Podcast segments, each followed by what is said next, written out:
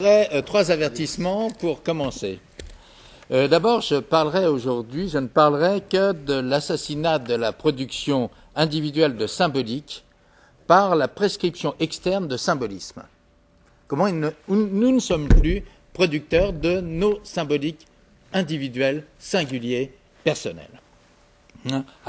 Parce que le symbolisme qui nous arrive est à fin de consommation, ce qui à terme engendre de la souffrance.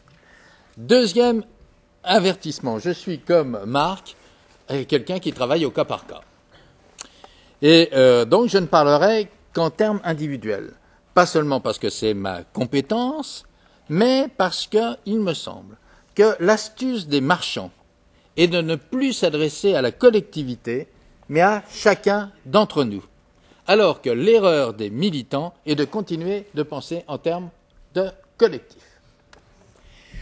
En troisième lieu, ce n'est qu'ultérieurement, parce qu'il faut quand même euh, dire que euh, plus tard, pas aujourd'hui, parce qu'on espère que vous serez addict à Ars Industrialis, plus tard, il y aura un certain nombre de propositions concrètes. Ce n'est que plus tard que je proposerai, que nous proposerons des remèdes. Un mot simplement sur les miens, qui reposent sur l'accompagnement d'autrui comme producteur singulier de sa symbolique originale. C'est-à-dire euh, en lui proposant, mais ça c'est vite dit, quelque chose qui est de l'herbe de l'imaginaire, qui se révèle du symbolique et qui se convertit en réel. Je n'en dirai pas plus pour aujourd'hui, si ce n'est que le projet, contrairement aux psychothérapies classiques, n'est pas de comprendre les symboles, mais d'en produire.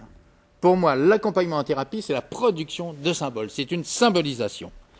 Une symbolisation accompagnée afin de nous faire réadvenir comme sujet d'abord d'une production symbolique pour mieux l'être dans euh, sa propre vie. Comment redevenir sujet de nos verbes, c'est-à-dire travailler d'abord sur le je, sujet de la phrase, avant de travailler sur le verbe.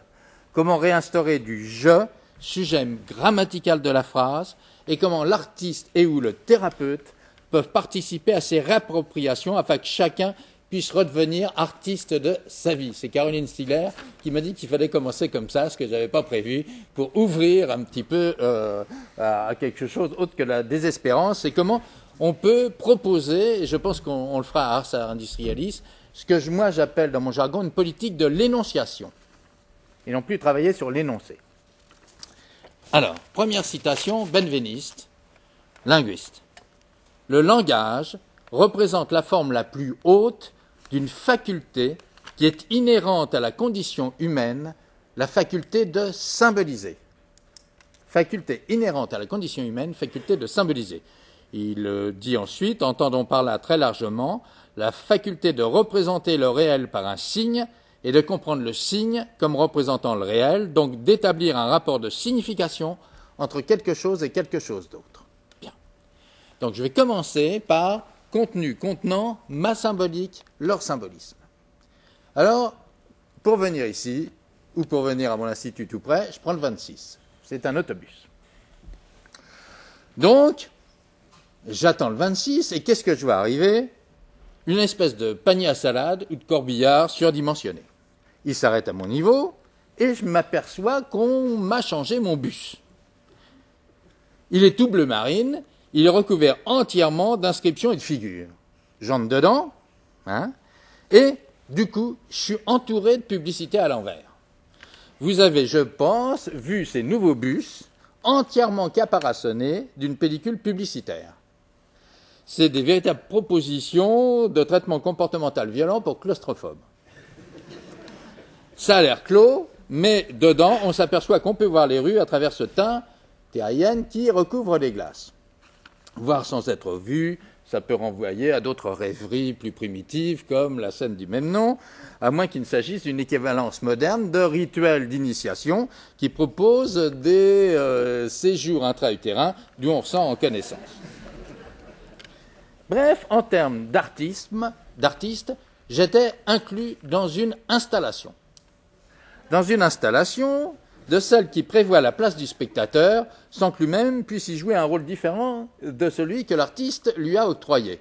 Ce n'est pas le cas de toutes les installations et on peut différencier les installations d'artistes euh, ouverts par euh, la place euh, par le degré de liberté imaginaire qu'il laisse au spectateur ou non.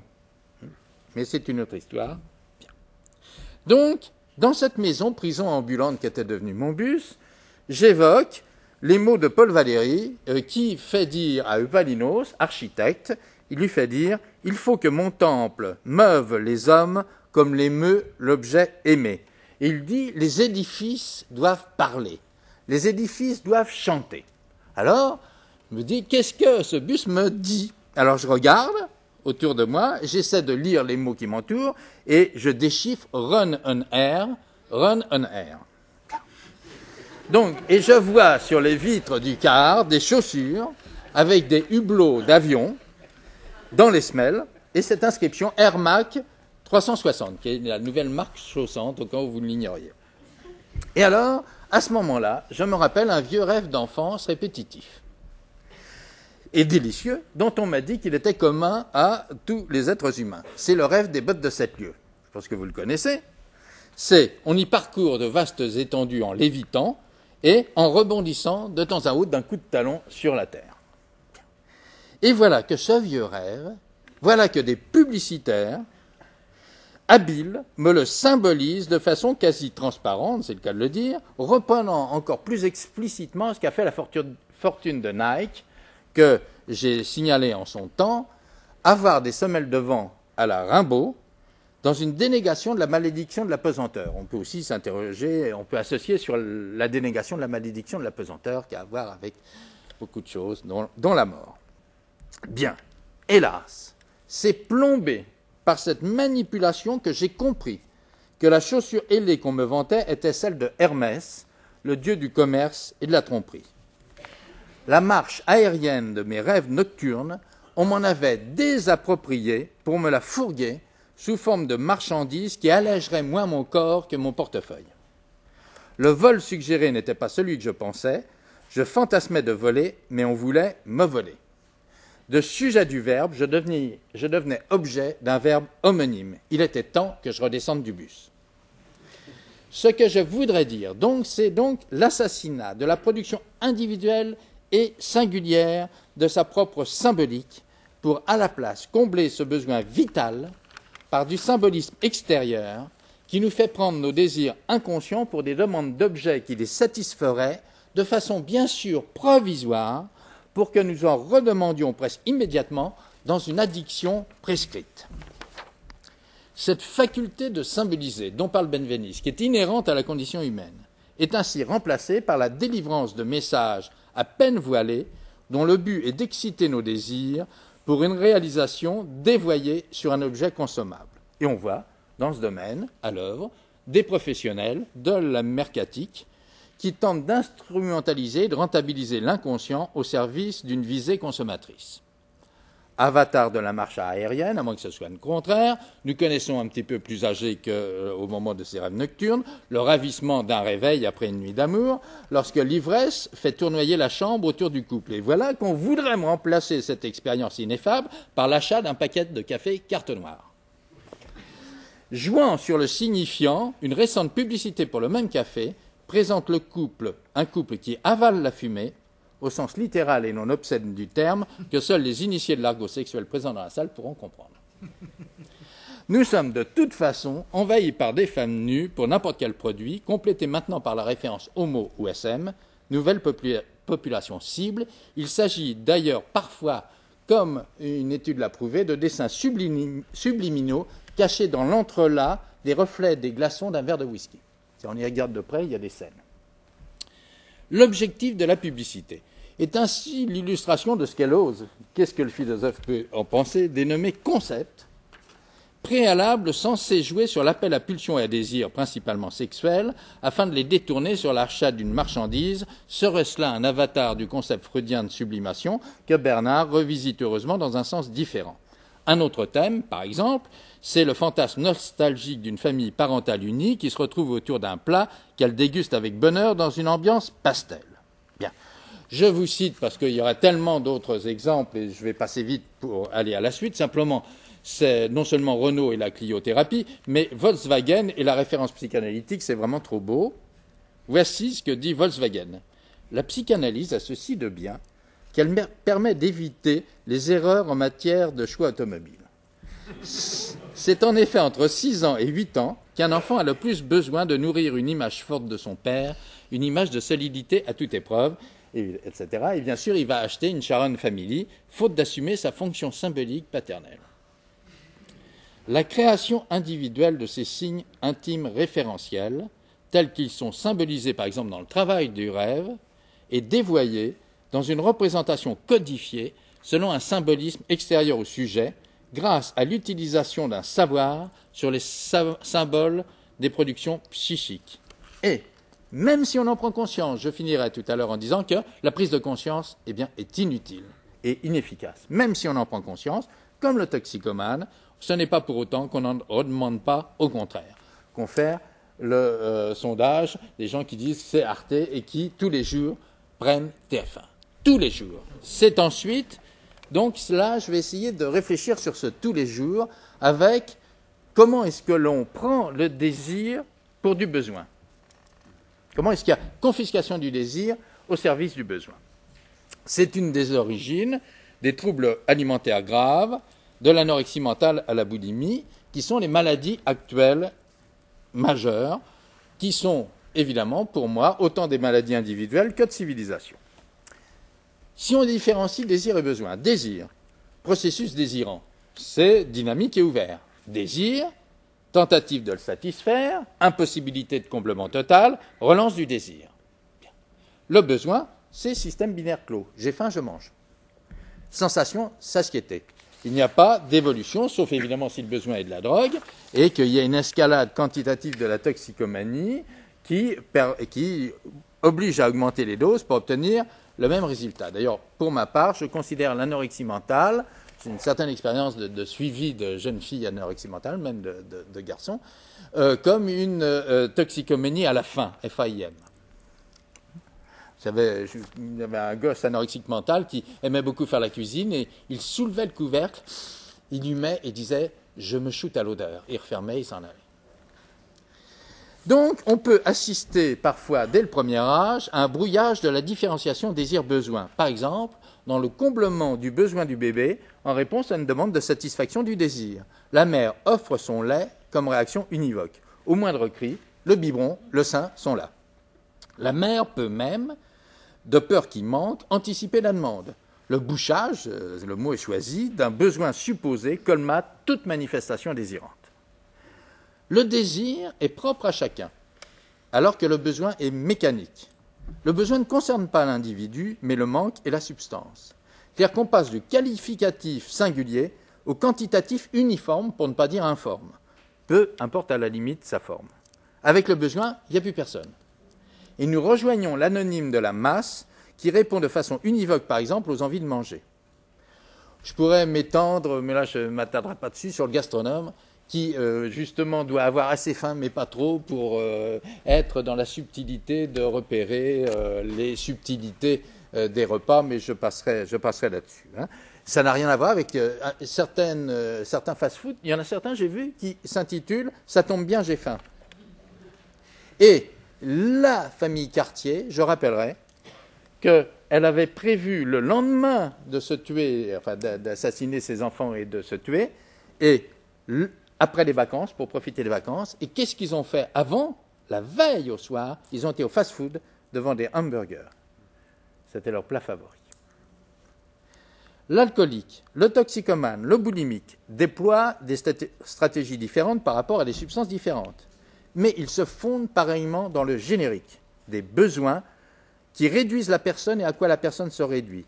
Leur temps est un présent renouvelé qui n'évolue guère, sinon du fait du corps qui met en place la suétude, l'accoutumance, les cercles porteurs de mort. Les addictions, et en particulier celles dont parle Marc, les addictions sans drogue, me semblent toutes mêlées des pathologies individuelles et des prescriptions sociales toxicomaniaques, comme tu le dis. Dans une aliénation de l'inscription symbolique personnelle à la soumission à une substance anonyme.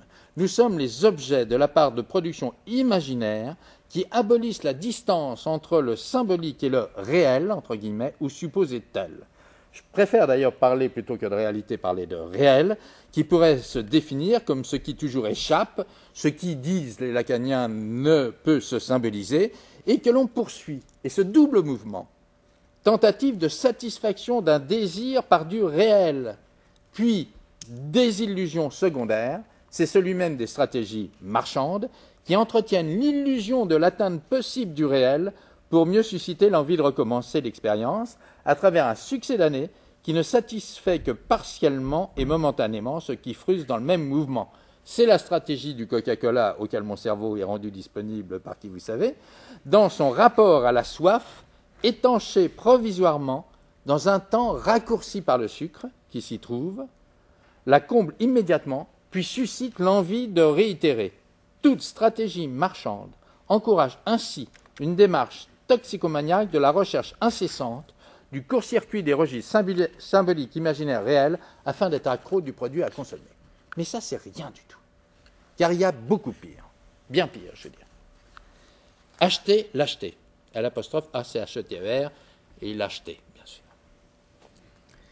Comme on l'a dit tout à l'heure, ce n'est maintenant plus le produit désirable qui concentrerait et contenterait nos rêves, mais l'acte même d'acheter que l'on essaie de nous vendre.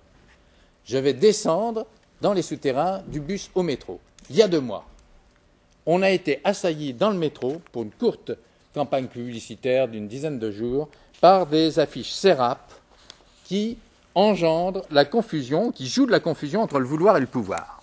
Quand je veux, je peux, dit une femme excitée et ravie sur un dessin entourée de multiples achats faits à SERAP dont on ne voit que les paquets non ouverts, ce qui semble suffire à la combler. Un demain, dit une autre au vendeur, sur l'affiche, ce qui prouve que sa satisfaction liée à l'expérience d'acheter ne peut durer qu'une journée. Un homme tout aussi hilar s'écrie plein d'aise Achetez, achetez Le message explicite, explicite de l'affiche est éloquent. La fièvre acheteuse n'est pas une maladie honteuse. Serap augmente votre vouloir d'achat. D'ailleurs, une affiche du cinéma Yankee nous euh, l'affirme. Pour réaliser son rêve, il suffit de le vouloir, comme de devenir footballeur ou boxeuse. Les entraves ne sont dues, bien sûr, qu'à un défaut de volonté. Si les chômeurs ne travaillent pas, c'est qu'ils ne veulent pas travailler. La situation de l'emploi n'y est pour rien, bien sûr. Pas d'obstacle. Le bonheur auquel j'aspire, les vœux que je désire réaliser, passent par ce qu'on me fait vouloir. Non plus la possession d'objets jetables, mais le fait même d'acheter. Acheter plus et plus, assurer son pouvoir qui échappe en croyant être auteur de ma démarche, ne pas le faire, c'est ça qui serait considéré comme honteux. Mes désirs sont ainsi dévoyés dans ce que je sais au fond dérisoire, mais qui se présente comme la solution unique, immédiate, qui me soulage, provisoirement, et peu à peu m'induit en dépendance.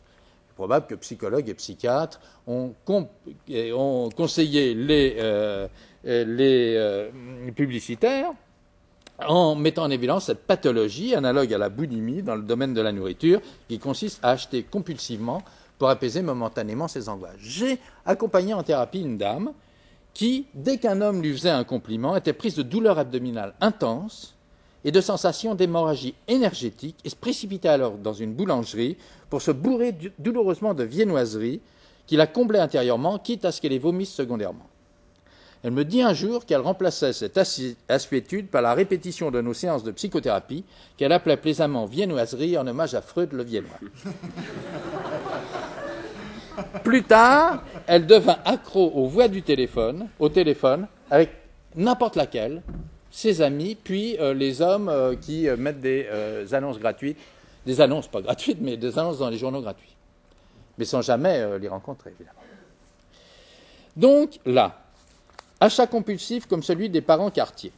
Le psychiatre Roland Coutenceau, expert appelé à témoigner au procès, met le drame en parallèle avec la passion d'Emmanuel Cartier pour les jeux vidéo sur lequel il passait des nuits entières.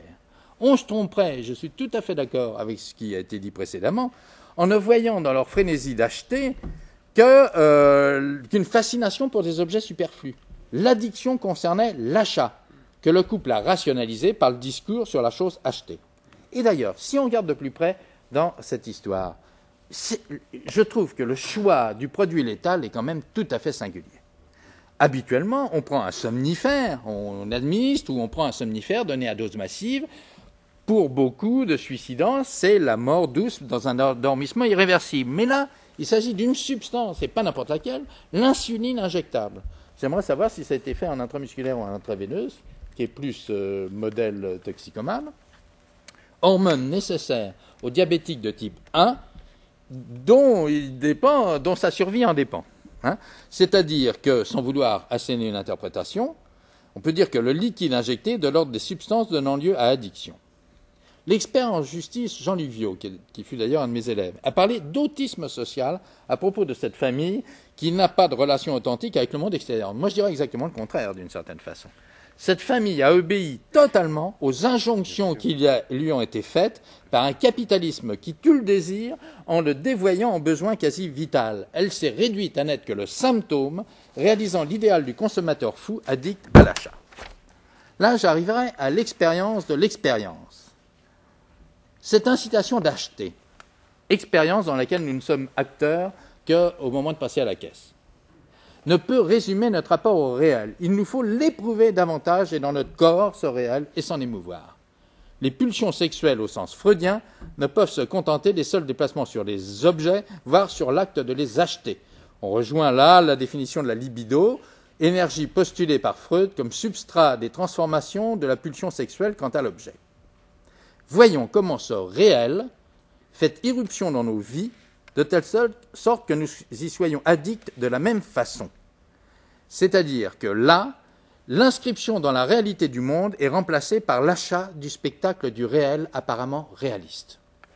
Je vais passer assez vite parce qu'il euh, s'agit de la télé, on en parlera une autre fois, mais quand même.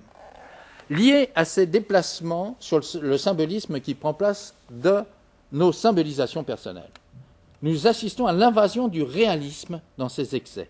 Réalisme entre guillemets on pourrait dire de l'hyperréalisme, qui tend à une abolition de la distance entre fiction et réalité, en prenant les corps comme otages de sexe et ou de violence, ou plutôt bout de corps recherchant bout de corps. Il y aurait toute une histoire que j'ai essayé de faire sur le rapport du corps et de l'âme à travers les fictions mythologiques cinématographiques depuis euh, euh, le 19e, enfin pas le 19e, enfin depuis les mythes qui courent depuis le 19e mais je passerai là-dessus. Selon les bouts choisis de corps rencontrant et recherchant bout de corps, il s'agit soit de serial killer, soit de porno. Dans les deux cas, le corps est morcelé, sans cohésion possible, les bouts de corps n'appartiennent qu'à peine à l'individu qui se réduit à sa fonction perverse, perversité pour les premiers, perversion, entre guillemets, pour les seconds. C'est-à-dire que nous sommes spectateurs du réalisme excessif du corps dans le sexe, la douleur, la maladie, la mort, le spectacle de l'horreur et de l'orgasme s'inscrit dans cette logique dans les films gore ou dans les films porno qui n'ont qu'à peine besoin d'un scénario. On ne sait pas dans les premiers s'il s'agit d'un document sur une torture véridique ou d'une fiction reconstituée dans un décor familier où le spectateur se reconnaît.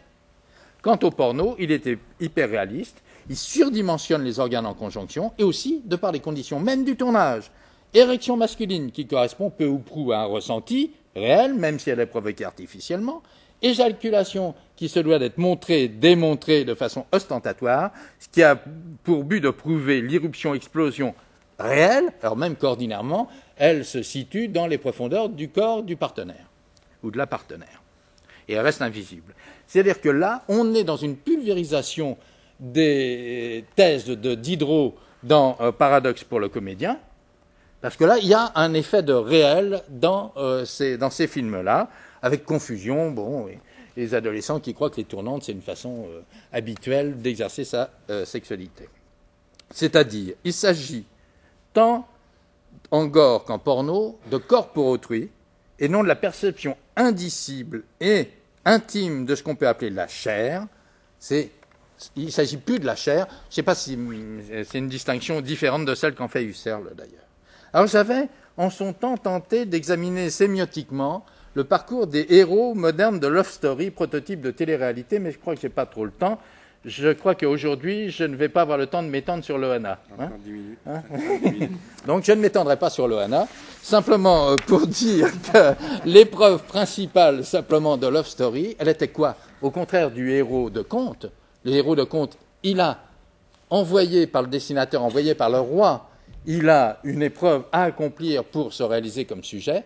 L'épreuve principale de ce qui nous était présenté, c'est devenir objet.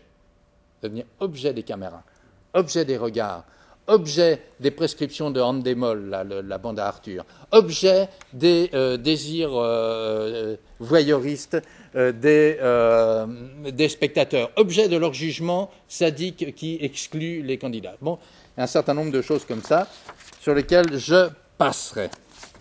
Sur la télé-réalité, il y aura beaucoup de choses à dire là-dessus. Je veux simplement dire que la conscience est inutile. Dans ma carrière de psychothérapeute, j'ai abandonné assez vite l'illusion que la prise de conscience était la voie royale. Ce qui ne veut pas dire qu'il n'y a pas des, ce que j'appelle dans mes livres, la surprise de conscience, quelque chose qui se révèle, mais qu'on ne recherche pas laborieusement dans une réfugion dans le mental explicatif qui est euh, l'apanage de toutes les défenses euh, et euh, tentations de tous les intellectuels. Et être intellectuel est sans doute une contre-indication à faire une psychanalyse. Pour ma part, je le pense réellement. Nous sommes donc les objets d'une confusion des registres. Pourrait discuter là-dessus. Les symbolismes marchands sont asservis au symbole principal qui n'est plus le sein maternel, mais l'argent. L'imaginaire est instrumentalisé. Nous ne sommes plus guère sujets de quoi que ce soit réduit à une fonction indifférenciée de consommateur. L'aliénation nous fait même prendre pour nos désirs les désirs qu'on nous suggère. À force, nous finissons par tomber dans l'addiction de nos démissions successives et continuons même après avoir perdu nos illusions. Comme on l'a dit, le toxicomane sait parfaitement que la drogue, c'est de la merde. Et les campagnes ne lui apprendront rien. Il sait que là, il y, a, de la mort à l'œuvre, il y a des risques, mais ça n'empêche pas de continuer à prendre des risques considérables. François-Xavier Coll, qui est dans la salle, qui est psychothérapeute systémiste, euh, spécialiste aussi de la toxicomanie, avance que ce risque, comme tu le disais aussi, remplace le flash premier de la lune de miel des premières rencontres avec la drogue. De même, la personne boulimique a en horreur son comportement, mais ne l'arrête pas. Il s'agit à proprement parler d'une compulsion, zwang, selon les termes freudiens. La personne, même si elle est consciente qu'elle fait son malheur, mais la prise de conscience est inefficace, hein, comme psychothérapeute d'enfant, vous pensez bien que on est très habitué au fait que euh, on peut très bien accompagner aussi en art thérapie euh, un itinéraire de création où on aide la personne à devenir sujet de ses créations artistiques, où on aide l'enfant à euh, jouer avec, à faire des marionnettes ou à faire des dessins, sans jamais qu'il y ait une quelconque prise de conscience. Peu importe. L'important, c'est symboliser. C'est l'accompagner comme producteur de symboles. Et c'est ça qu'il reçoit et qu'il fait avancer. Bon, s'il y a prise de conscience, très bien. Si moi-même je comprends, tant mieux. Si je comprends et que je dis pas, c'est aussi bien. Si euh, j'accepte de ne pas comprendre, c'est aussi bien aussi. Mais oui, parce que je suis au service de ces facultés à lui de symbolisation que j'accompagne. Donc, là, la personne, même si elle est consciente qu'elle fait son malheur, est soumise à une contrainte interne. Ne pas accomplir le comportement répétitif, comme disent Laplanche et Pontalis, de la compulsion, est ressenti comme devant entraîner une montée d'angoisse. En prendre conscience n'est pas suffisant. Les symboles imposés, l'argent, les objets, les ventes d'expériences par procuration et substitution, l'assistance à des téléréalités, la vision des films, etc., nous sommes victimes de ça et ne produisons plus de symbolique non programmée. Nous finissons par ces différentes violences que nous subissons par les réclamer. Tout se veut comblant immédiatement et de façon provisoire fast-food généralisé afin de susciter une assuétude au comblement factice. La seule réaction, qui n'est même pas une révolte à la violence subie, est une violence passée à l'acte contre autrui pour lui prendre ses biens de substitution et de consommation.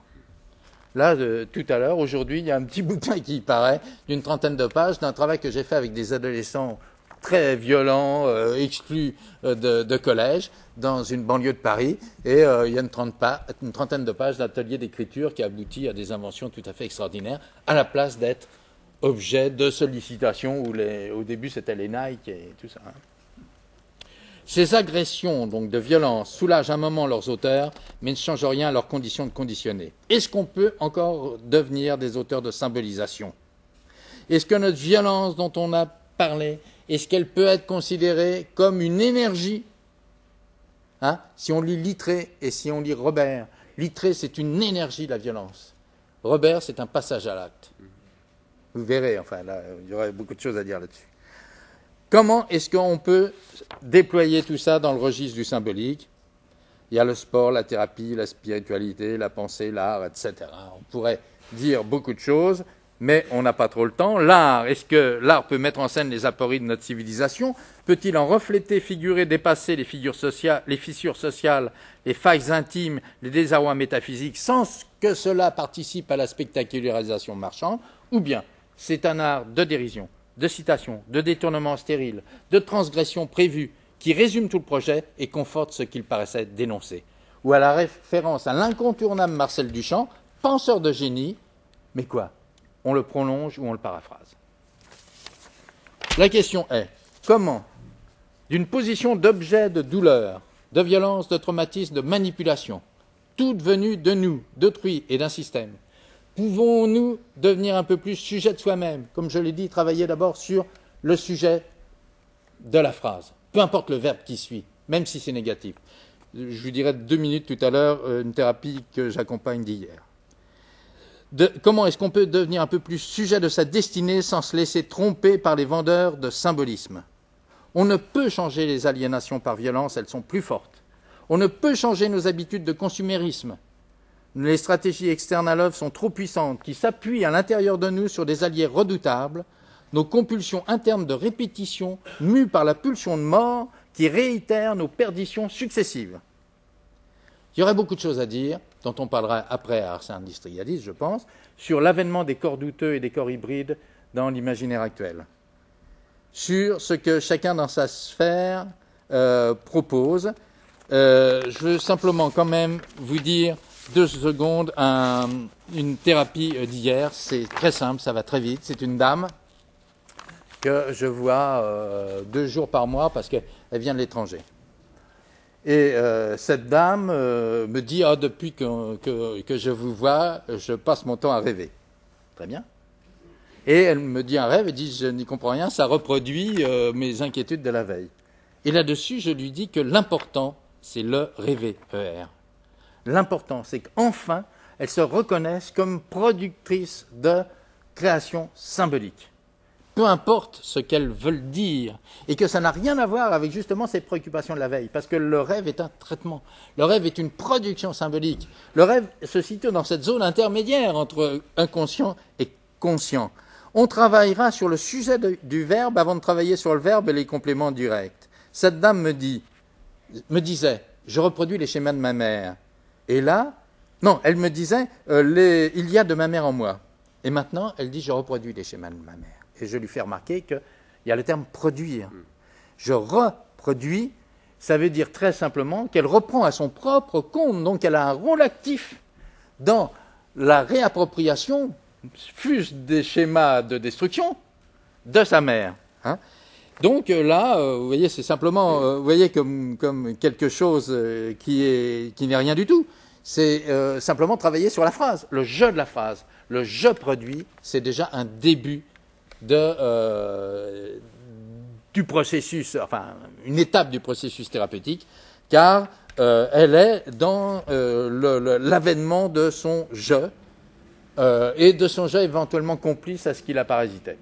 Bon, simplement, euh, comment réinstaurer du jeu plutôt que de travailler sur le contenu, déjà travailler sur l'acte même euh, de la personne et sa position euh, existentielle d'être active. C'est peut-être ça sur lequel on va travailler avec des gens qui, comme moi, sont au cas par cas et essayant de d'étendre un petit peu, si ce n'est au collectif, tout au moins à euh, quelque chose qui s'adresse à chacun pour que chacun puisse redevenir, comme euh, Caroline Stigler voulait que je dise, euh, artiste de sa propre vie.